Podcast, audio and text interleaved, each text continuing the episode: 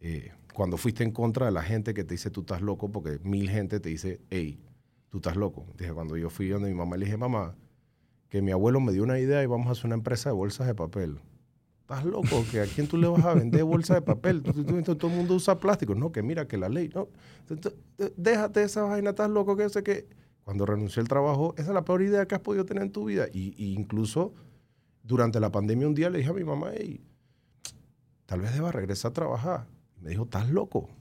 estás loco, ya tú hiciste, ya saliste, ya estás acá afuera, ya no sé qué tal, tal. Tira puñete. Es correcto. Entonces, eh, y esa es mi fan número uno y, mi supporter número uno es la, persona que más me apoya es ella. O sea, yo creo que no pasan dos, tres días, ella me está llamando cómo te fue, cómo te está yendo, las ventas, esto, lo otro. Pero en el momento de, tomar la decisión fue la persona que me dijo, no, claro. no lo hagas. Pero nunca me ha dado la espalda, pero, pero o sea, a veces tú tienes que escuchar a tu corazón, brother. Tienes que, que si esto es lo que yo quiero y si tú crees, para adelante porque se te va a dar. Sí, los padres, los padres de familia, es, a mí me pasó lo mismo. Mi mamá también fue el, mismo caso. Mi mamá eh, dice, Chuso, vas a dejar tu carrera bancaria de casi 10 años para irte a jugar con computadoras. O sea, esa era ella en su, en su, en su conocimiento limitado de lo que era el tema de una publicitaria y una agencia digital y y estas cosas ella no lo sabía, ella es doctora, ella no sabía explicar eso bien. Todavía no lo sabe explicar. Ella dice. Vas a vivir? Sí, entonces ella, una amiga de ella le pregunta y ¿y Brian a qué se dedica? Él, hace cosas con la computadora. O sea, es algo tan, tan, tan, tan grande que es como que, bueno, sí, pero. Eh, pero sí, en efecto, o sea, me dice, ¿pero quién te va a pagar? ¿Y cómo tú vas a hacer eso? Bueno, es que ahora mismo no me está pagando nadie, pero me van a pagar. Y, ya era, era un tema que era una decisión que es, es, personal y es una decisión complicada. O sea, que esa es otra cosa. El emprendedor, por ejemplo, tú estás pensando, Chuso, esta vaina es más difícil de lo que yo pensé. A lo mejor voy a buscar, ver si busco trabajo. Y eso uno lo dice en voz alta. Varias eh, veces. Varias veces. Y en distintos periodos del tema de, de, Acá rato. Yo creo que una vez al mes yo lo pienso. No estoy ni exagerando. Pero que, esta vaina aquí, voy allá y no sé, pues me, me, ofrecen un trabajo que me pagan un billete y ya trabajo de 8 a 5, voy para adelante, estoy en mi casa a las 5 de la tarde, no tengo que estar preocupándome. Incluso dejo la empresa funcionando, si ya la tienes que Ya la dejo allá, vamos a que voy para y me voy. Pero yo, lo, yo le he pensado, pero yo no he actualizado mi currículum, gente. Y tú tampoco. Nunca. ¿Me explico? Ni lo he metido en ningún lugar. Y, creo que si me llaman hoy y me dicen, ¿estás interesado en un trabajo? Le digo que no. Entonces, esa es la realidad del emprendedor. Uno puede decir, y que, es que el camino es difícil. esta vaina está dura, no sé qué. Consigo, meto, me voy a trabajar a algún lado. Pero nadie actual, ninguno actualizamos nuestro currículum. Yo no he actualizado mi currículum. Nunca. Ni me di que voy a meterlo, voy a comenzar a ver LinkedIn, di que para ir aplicando. O sea, eso no pasa. Ni mi LinkedIn nada, actualizado. Nada, nada, nada, nada. Entonces, eh, la realidad es que sí, la están pasando dura, sí, la van a seguir pasando dura. Y el que va a comenzar a emprender también sepa que, que si no da el 100% donde está, más del 100%. Si no da el 100% en su trabajo donde está actualmente, y usted piensa que usted va a dar 50% en su, emprendimiento y usted piensa que con ese 50% le va a ir bien porque usted está trabajando para usted, le va a ir mal, va a quebrar porque tiene que dar el 200%. Ay, no, ya no hay viajecito para la playa. Ya todos mis amigos se fueron de viaje en Año Nuevo. Ya todos mis amigos están comprándose carro nuevo, comprando acá, comprando no sé qué, y yo toda la plata la estoy metiendo en la empresa, y la estoy metiendo en la empresa, y la estoy metiendo en la empresa, y la estoy metiendo en la empresa. Y es una decisión la que te lleva a la quiebra, Tomás. Correcto. No son varias, es una sola. Así mismo. La que te dice, es un solo cliente malo que tú le vendiste de más, no te pagó y te fuiste a la quiebra. O un crédito mal dado. O un crédito mal dado, o una decisión mala, o una decisión que tú dijiste y me voy a ahorrar, este me voy a ahorrar 25 dólares al mes en la póliza de contenido de seguro y hubo una, inundación y se me fue el inventario y ahora no tengo, y el inventario era con plata prestada porque le pediste al banco prestado, ahora tienes que pagar el inventario que no vendiste y tienes que comprar otro inventario con plata que no tienes y tienes que ver a quién le pides prestado, o sea, por no comprar una póliza de seguro de 25 dólares. Es, es una sola decisión, gente. Que es el mayor error del emprendedor, ¿no? No Se en- pide el plata seguro. prestada, seguro, todo eso no- Todo. no se protege. Y pedir plata prestado, gente. Por eso es que los bancos Mi, mi- mi- miran bien a quién le prestan plata. mi- mi- mi mayor beneficio fue que nosotros no pedimos. O sea, nosotros empezamos con lo que teníamos y yo me acuerdo que yo me agarraba los cabellos y le decía... Esa, fue- esa es la mejor forma. Le decía a mi, a mi hermano, a mi vieja, a todo el mundo, "Oye, pero es que ya vendí esto y no tengo plata para comprar. Y, y, O sea, y- a y- cobrar. Y, cómo hacemos? Y empezamos a cobrar y todos íbamos a cobrar. Y, y yo me acuerdo que un día agarrándome la cabeza y mi mamá me dice, ¿qué te pasa? Y yo, no, ya yo voy a ir para un banco, ya yo no sé qué hacer. Y me dice, el día que vas a un banco, te fuiste a la ñex, perdiste. No vayas a un banco, tú no estás listo para ir a un banco. Yo dije, ¿pero qué hago? ¿De dónde saco plata? Y bueno, tú trabajas una semana, cobra esa semana y llama a tu proveedor y dile, mira, yo tengo aquí unos realitos, eh, dos mil, tres mil dólares, ¿qué me puedes vender con eso? La siguiente semana vas de vuelta y te va a salir un poquito más caro el flete y eso, pero tú vas a ver que poquito a poquito vas a ir creciendo y así fue. Es que es un buen consejo. Es correcto. No pidan prestado para su primer emprendimiento, gente. No hagan esa idiotez. Porque hay gente que, ay, que no, que comienzan a discutirme. Gente que no ha emprendido, gente que no ha tenido, que, que no ha perdido plata en su vida. Entonces comienzan ahí a decir, no, que, que, que, que, que eso está mal dicho, que tú no sabes. Sí sé. Yo sí sé, porque yo lo vi por 10 años. Yo vi gente pidiendo prestar, hipotecando su casa, hipotecando el futuro de sus hijos por un emprendimiento en el cual no tenían experiencia. Primera vez que se metían en ese asunto, pero porque eran, a lo mejor, no sé, les iba bien en su carrera privada, ellos pensaban que eso se iba a, eso se iba a, tra- a transferir a su O les venden un sueño. O les vendieron Ey, un sueño o se aquí metes metieron tanto y en tres años va a salir tanto y y se metieron en y se metieron a invertir en cosas que no tenían que estar invirtiendo. En fin, no pidan prestado en eso porque emprender es altamente riesgoso. correcto. Aquí, aquí pasan los emprendedores eh, que la siguen sobreviviendo, que han sobrevivido, me explico. Pero aquí nosotros también hemos tenido emprendedores que han emprendido y han tenido que volver a la fuerza laboral. Claro. Me explico. Aquí vino nuestro amigo Francisco Casino de, de, de Tío Yello. Me explico. Que eso fue uno de los episodios más duros que yo he hecho aquí en mi vida. Yo lo vi. Tough, Las galletas. tough, tough, tough. Y este era un pelado que, que, que, que con el corazón en la mano nos contó su historia y sigue tirando puñete, pero está trabajando. Él tuvo que Claro. volver a la fuerza laboral y la esposa Marilu está también en, en- en- de, de frente en la empresa y Francisco una persona que sale a las 5 de la tarde y se va para la empresa a seguir trabajando. Y yo me imagino que esa vez para un emprendedor y para alguien que lo dejó debe ser la decisión más Es, difícil de- de, de tomar. tough, Sí. es duro, es duro. Entonces, emprender es complicadísimo. Y Francisco, de las tantas lecciones que nos dijo ese día, dijo, no pidan prestado para estas cosas. ¿Por qué? Porque tú vas a pedir prestado al banco para financiar el crecimiento de la empresa que ya están dando.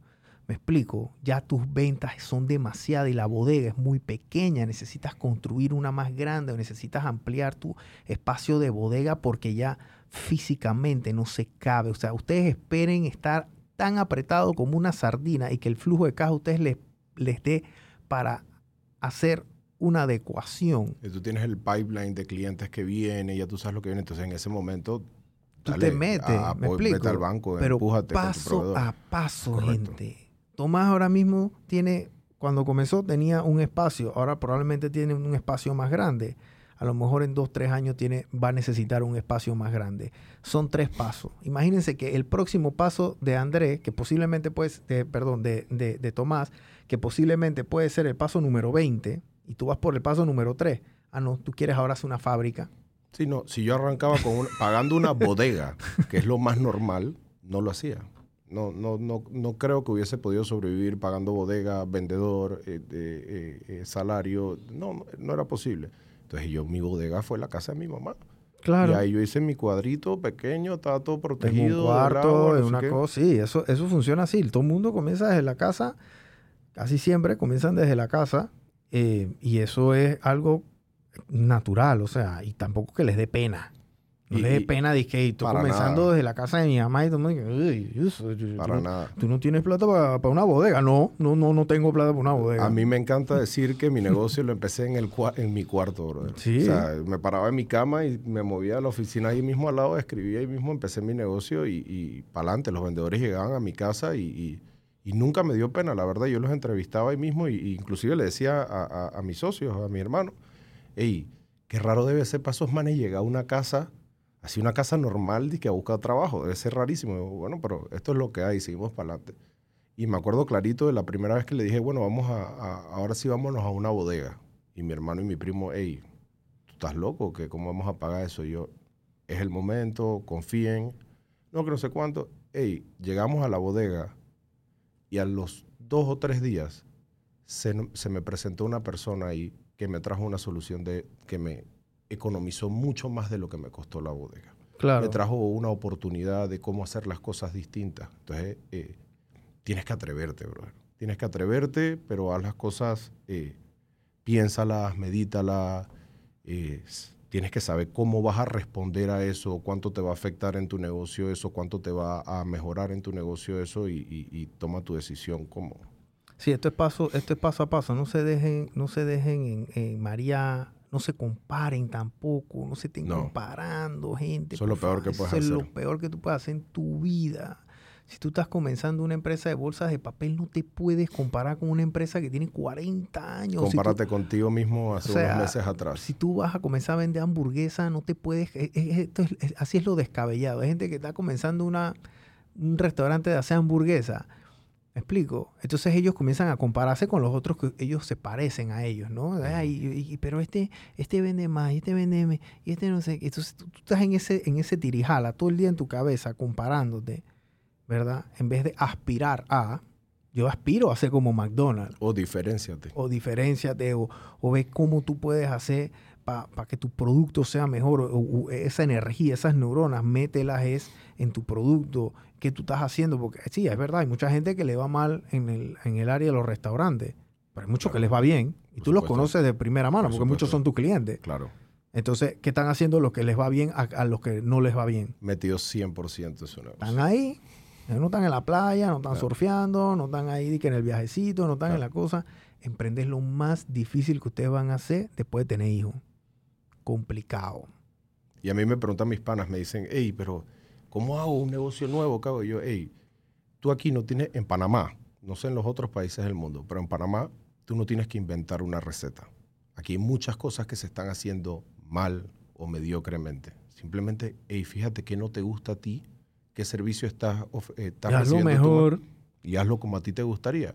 Y vas a ver que vas, vas a Hazlo encontrar. mejor. Eso es un excelente consejo porque uno cree que uno, está, uno va a traer algo nuevo a Panamá. No, no, no. Ah, no, yo voy a traer un producto nuevo que va a revolucionar. No va a revolucionar nada, gente. Ya, ya la globalización pasó. Ya, eso Ya. pasó, ya, o sea, el 99.9% de las cosas ya están inventadas, ya existen. Ese 0.01% probablemente es un chiquillo en la India o en Stanford o en Harvard o en Alemania o en algún lugar recógnito del mundo que va a inventar algo y todavía no se, no se sabe qué es. Esos Zuckerberg, eh, toda esa gente, o sea, ellos van a ellos revolucionan, pero sale uno, o sea, esos son diamantes que salen una vez cada 10 años, literal. Correcto. Eh, y también en to- todas las industrias es así, aquí en Panamá también, o sea, aquí en Panamá no hay esos caudillos em- de emprendimiento que crecen como la espuma, o sea, eso no existe aquí, o sea, ya todo está hecho, ya todo está hecho. El que viene aquí con una idea de afuera y la copla y la tropicaliza en Panamá, de que eso hay un pocotón, de eso hay un pocotón, pero tropicalizarla es una cosa, ponerla anda es otra. Claro, y, lo que te va a diferenciar es como, como lo dije al principio, el servicio y la atención que le das al cliente. Tienes que estar ahí. No es, no es venir a vender un producto por venderlo. O sea, tienes que entender qué necesita el cliente, en qué tiempo lo necesita, cómo está fallando tu competencia o qué está haciendo bien tu competencia y- y hacer las cosas. Y como dice mi abuelo, que no le paraba de mencionar, eh, el sol sale igual para todos Así y mismo. ¿eh? calienta igual para todos. Es decir, aquí tú pones un negocio nuevo y, y créeme que puedes subsistir igual que la competencia, aunque se vea más fuerte. Sí, el, el, sí, a todo el mundo le cae la lluvia ah, igual, es verdad. Correcto. Y el- los emprendimientos, eh, miren, el mercado, por lo general, hay sus excepciones, pero tiende a ser muy democrático. Esta, ya nosotros vivimos en Panamá en una época de, de transparencia en información. O sea, yo ya no hay dos, tres restaurantes solamente. Pues. O sea, yo no tengo que estar obligado a ir al mismo restaurante todos los días, no sé qué, no sé qué. Pero los mismos restaurantes que están todos los días están ahí por el excelente servicio que Por dan. supuesto. El Napoli, el Parrilla Jimmy, los Aten, este, sobre todo, todos estos restaurantes icónicos con los que hemos crecido culturalmente aquí en Panamá. Tú vas ahí y el servicio es excepcional. Es el mismo de Ellos no están X ahí años. por, ellos no están ahí y los precios no son baratos, gente. O sea, ellos no son de que los, eso no es una fonda. Y pasta te la venden en todos lados, pero ¿por qué Napoli sigue vendiendo? Pero ¿por qué? Porque hay así, pues. Vas el domingo a Napoli full. Lleno, 100%. fila afuera, vas para arriba Jimmy, full, fila afuera. ¿Pero por qué? Porque el servicio es Correcto. excepcional. El producto es de buena calidad. Hay gente ahí viendo eso todo el día, todo el tiempo, cuidando el tema del producto. Ellos no están, los dueños, yo, yo, yo voy a Nápoles y a Ana María, donde Giuseppe, ellos están ahí, Sí, al pie del cañón. sí. Igual allá en Parrilla Jimmy, tú ves a la señora Olga al pie del cañón. Esa señora está ahí Siempre. siempre. Todo el mundo está. Porque están metidos. Así mismo es el, el- el- el dueño del negocio, el emprendedor. Y esta gente que ya tiene 30, 40 años con eso, ellos pudiendo irse, gente, ojo, ellos pueden irse para la playa un fin de semana o una semana, no le va a pasar nada. Pero ellos saben que cuando descuiden su Pero negocio... ellos están, pero qué va, ellos no pueden dormir tranquilos. Claro. Eso es como un bebé cuando está recién nacido. Uno- el papá no duerme tranquilo. ¿Quién está allá? ¿Y quién lo está cuidando? Y, y este pelado estará haciendo esto que le dije. Espérate, déjame llamar. Porque tú estás así. Tú no Es agarras cuando, mucha- cuando tú construyes tu propia cosa, tú no vas a dejar que eso se desconstruya. Tú no agarras muchas vacaciones o tú te la pasas No. todo el año de vacaciones. ¿Cuándo No, fue la última vez que tú te fuiste de, de vacaciones, de viaje así de que, Eh, ahorita hace poquito en mi boda civil, pero solo el fin de semana. imagínate, Sí, porque te casaste? porque me casé. Y antes de eso, Y bueno, lo que pasa es que mi esposa estudió en Guatemala eh, por tres años, hace poquito, los últimos cuatro años. Entonces yo tenía como que los tiempitos libres que podía sacar, eh, me iba hacia allá a viajar. Pero eso no ah, era... ibas a ir a vela. a verla. Pero eso no era turismo. O sea, yo me iba todo seteado. será la- amor, con la- compromiso. con la computadora allá para trabajar allá y me paraba allá en la mañana y, Claro. o sea, mis vendedores se despertaban y la primera persona llamando era yo y la última persona llamando en el día era yo y enterado totalmente de lo que está pasando. O sea, la verdad es que yo no me puedo desprender de, de- de mi empresa tan fácilmente. O sea, el- el- el- el tren de, de toma de decisiones de un emprendedor desde el punto de vista financiero, económico, administrativo de la empresa, eh, tiene, tiene, tiene que ser, que esa es la parte, esa es la parte sencilla, gente. O sea, ustedes aprender a balancear la chequera, hacer algo de recursos humanos, de eso hay mucha información, hay mucha gente que conoce eso. Pero la disciplina del emprendedor fuera del área laboral, o sea, fuera de la oficina, es lo que te ayuda a ti a resolver esos problemas allá. Yo creo que es querer.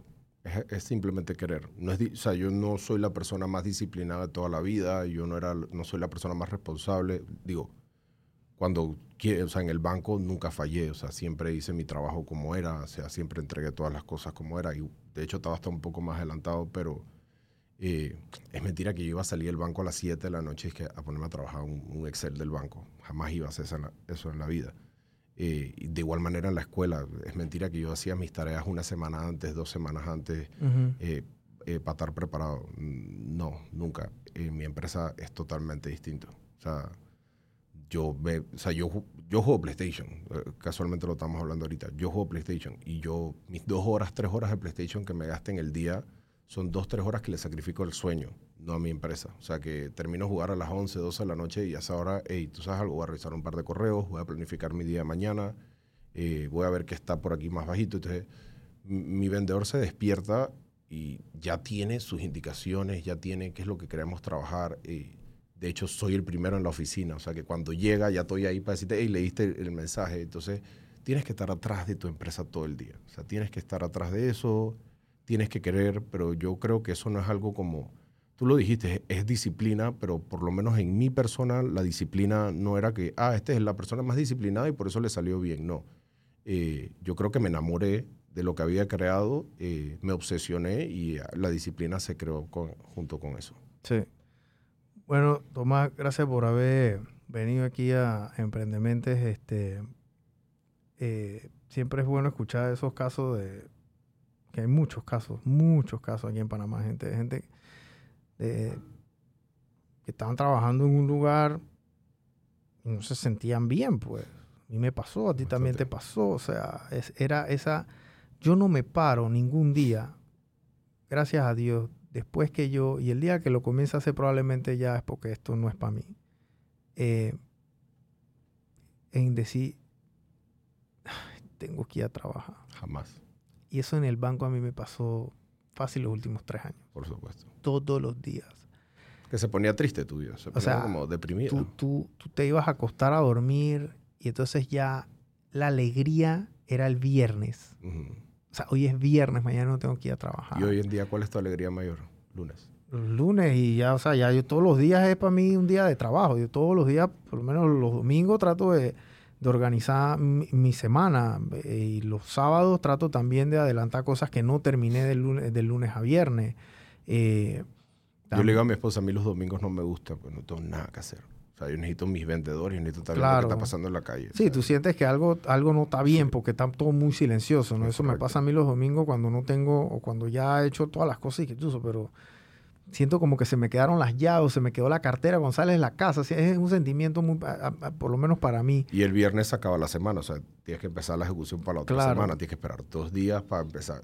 Sí, Cuando te metes en el rol, tú no vuelves a pensar, hey, qué pereza. y la, esto, la- qué la- pereza". la vida social cambia también. Yo, yo, o sea, toda la vida me gusta meterme en mi fiesta y mi vaina y happy hour y salir a beber y eso, pero ya de, de unos años para acá o de un tiempo para acá yo lo pienso.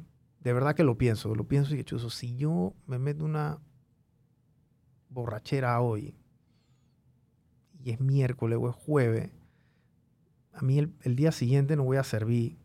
O sea, que si yo tengo algo importante para hacer al día siguiente, tengo que, no, y, y tengo una cena o tengo algo al día anterior, yo tengo que, hey, no puedo quedar mal o no puedo no dejar de dormir o lo que sea, porque al- tengo que hacer lo que tengo que hacer mañana, tengo que estar con mi top game, o tengo que grabar, o tengo lo que sea, no puedo estar engomado. Entonces, todo eso, tú- tú- tú- todas esas decisiones Te van cambiando la vida. te van cambiando, porque a medida que el emprendedor va facturando un poquito más, tiene poder adquisitivo. Correcto. Y entonces esas decisiones pendejas que uno hacía cuando uno tenía plata en el bolsillo y ya no las estás haciendo porque estás comenzando tu empresa, así que no tienes plata para gastar, literal, porque aunque quisieras, no vas a tener. Correcto. Y como ya eres emprendedor, el banco no te va a prestar plata para pendejadas, porque ya no eres sujeto a crédito, porque estás comenzando tu empresa. Así que tienes que Ya no tienes ese cheque de los ya no 15, tienes los ese cheque a los 30. 15 los, y, los, y los 30. Ya no puedes ir al banco a pedir un préstamo personal para irte de viaje o pasar la tarjeta. Pero ya cuando el emprendedor comienza a facturar un poquito, que comienza a probar un poquito de la miel, entonces ahí comienza el desenfreno de gastos tontos. Y ahí es peor, porque ahora tú puedes un lunes, martes, miércoles, jueves, viernes, allá no, no te controla quieras. nadie. Y na- nadie te va a despertar a Y las 8 de la a mañana porque no has venido a trabajar. Ahí, vas, Pasan ahí vas a estar, van a pasar los días y va a pasar la facturación lejos de ti Es también. correcto. Entonces, esa, esa, todas esas decisiones, eh, gente, es, es, es bueno saberla y también conocer los casos de gente que deja su trabajo por algo que, que, le- que, que lo quieren hacer, que les gusta y que saben que lo pueden hacer. Y no, y no están dispuestos a volver de vuelta al, al 8 a 5 porque ya tomaron Es esa decisión. Es que se vuelve, como te digo, es como un estilo de vida ya. O No, sí, es- es un estilo de vida, Tu literal. forma de pensar cambia totalmente. Es Y vives tu negocio, o sea, Y tu esposa te apoya al 100%. 100%. Desde el principio. Que esa es otra. Desde el día que dije, hey, no, no, no me siento bien aquí, ella me dijo, haz lo que, lo que te guste y vamos. Claro. El que, que está, el que está 100%. comenzando, el que está comenzando a emprender y tiene una novia y la novia no Claro, lo, un- y la novia no lo apoya, déjela. Y, Y, viceversa. Y, si el novio no apoya, a- y si usted es una emprendedora y su novio no lo apoya, no lo apoyo, déjela, déjelo. Y que entienda también cuando el bolsillo no te acompaña, ¿no? Así ¿Quieres mismo. salir a comer? No puedo. Eh, bueno, Cocine, puedo. cocine en casa. Hagan la pasta, hagan, eh, hagan la, hagan la cosa en casa. Es Eso se llama sacrificio. Porque a veces el emprendimiento en casa es de la puerta para allá. Es correcto. Ah, bueno, tú puedes emprender, pero igual yo quiero Es. Mi salida, yo quiero no sé qué, yo no, no, no, no me cambies mi estilo de vida. No, ella, ella literal lo vive conmigo. De hecho, es quien más o menos me alimenta un poco mis redes sociales. Eh, lo vive totalmente conmigo y, y- le gusta, o sea, se lo disfruta. Como te dije, me compré el camión eléctrico. Cuando lo Ujú. hice, la- lo que hice fue a buscarla en el camión. Y, "Che, viene un camión. Y, y se lo disfruta y se lo goza porque ha visto el crecimiento desde el día uno y, y ha visto cómo yo simplemente me lo creí. Le dije, Claro. yo voy a sacar esto y eh, ahora lo saqué y, estamos en esto. Ya estamos, en, como sabes, en el proceso de la página, en el proceso del marketing de la empresa y esperemos que vengan mejores cosas. Bueno, gente, eh, sigan la, la- la página de, de Tomás, el Grupo 3S. Eh, ahí le van a poner la página web, también le ponen las, en las redes sociales. Eh, ya saben, cualquier necesidad que tengan de temas de bolsas de, de papel, de eh, llámenlo para que se asesoren también, ¿no? Empaques En- biodegradables empaques también. ¿no? biodegradables, o sea, llámenlo para que se asesoren, porque hay veces que hay mucha gente que está en el proceso de es eso de que, bueno, voy a comenzar a vender algo desde casa, un dulce o lo que sea, entonces se meten a la página de internet y a veces piensan que, bueno, de aquí yo voy a ver y cojo información, pero hay, eh, eh, son posiblemente pocas las empresas donde el mismo dueño te va a atender y te va, a, te va a asesorar. Oye, mira, vas a vender galletas, mejor no compres esta, compra esta, esta es mejor, la galleta se te fue en mejor forma, cuando la vas a repartir, etcétera. Igual una bolsa de papel, esta está mejor que la otra. O sea, asesórense porque en el tema de la comida hoy en día, especialmente cuando es delivery, el empaque tiene mucho que ver en la recompra. Por supuesto.